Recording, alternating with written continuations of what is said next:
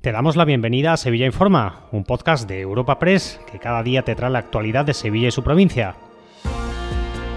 Estas son las noticias más relevantes de nuestra agencia en el día de hoy. Comenzamos un nuevo episodio de Sevilla Informa, el de este jueves 5 de octubre, con la intensificación de las inspecciones municipales en las discotecas después de los incendios que han costado la vida a 13 personas en Murcia.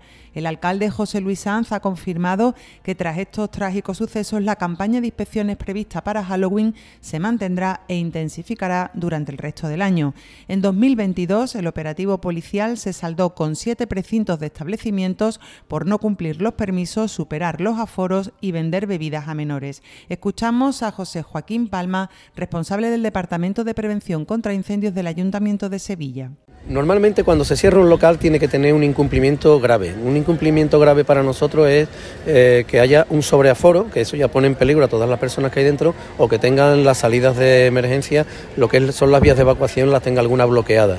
Entonces, eh, eso quizás sea lo, peor, porque si pasa algo dentro del establecimiento, pues, mm, vale, se puede controlar con un extintor o lo que sea, pero cuando pasa algo y no te puedes ir, pues tenemos un problema. Cambiamos de asunto. El alcalde de Sevilla confirma que la promotora del proyecto en la antigua fábrica de Altadis en Los Remedios está preparando otro modelo de pasarela tras el rechazo de la Comisión Provincial de Patrimonio a la primera propuesta presentada. La comisión argumentó su negativa por suponer la pasarela una alteración a la percepción histórica del Palacio de San Telmo desde el río. En una entrevista con Europa Press, Sanz asegura que el grupo inversor tiene ya la primera licencia de obra y que no ha renunciado a construir una pasarela que conecte los remedios con los jardines de Cristina. José Luis Sanz, alcalde de Sevilla. De momento la promotora tiene ya la primera licencia de obra, que todavía no tenía ninguna licencia de obra. ¿Vale?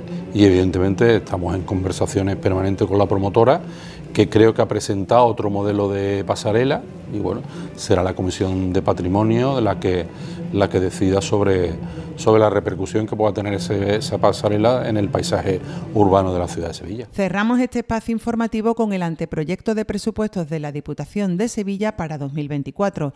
Las cuentas provinciales para el próximo año cuentan con más de 558 millones de euros. El presidente de la Diputación ha hecho entrega del borrador a los grupos políticos de la corporación y ha destacado que las cuentas buscan dar un impulso a la marca Sevilla en lo empresarial e industrial y respuesta con una inversión de más de 26 millones de euros al problema más inmediato que atajar, la falta de agua. Inmaculada Márquez, diputada de Hacienda. Presentamos unos presupuestos fuertes, potentes, con unos 560 millones de euros que ponemos en marcha eh, una subida de un 3%.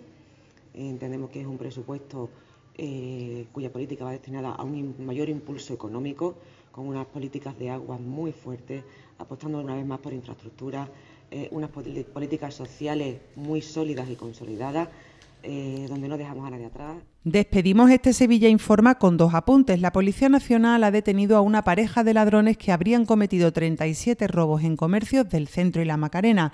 Anoten además que este próximo viernes los principales espacios culturales de la ciudad se abrirán para una nueva edición de La Noche en Blanco. Te recordamos que puedes suscribirte y descubrir el resto de episodios de este podcast en nuestra página web entrando en europapress.es barra podcast o a través de las principales plataformas de podcasting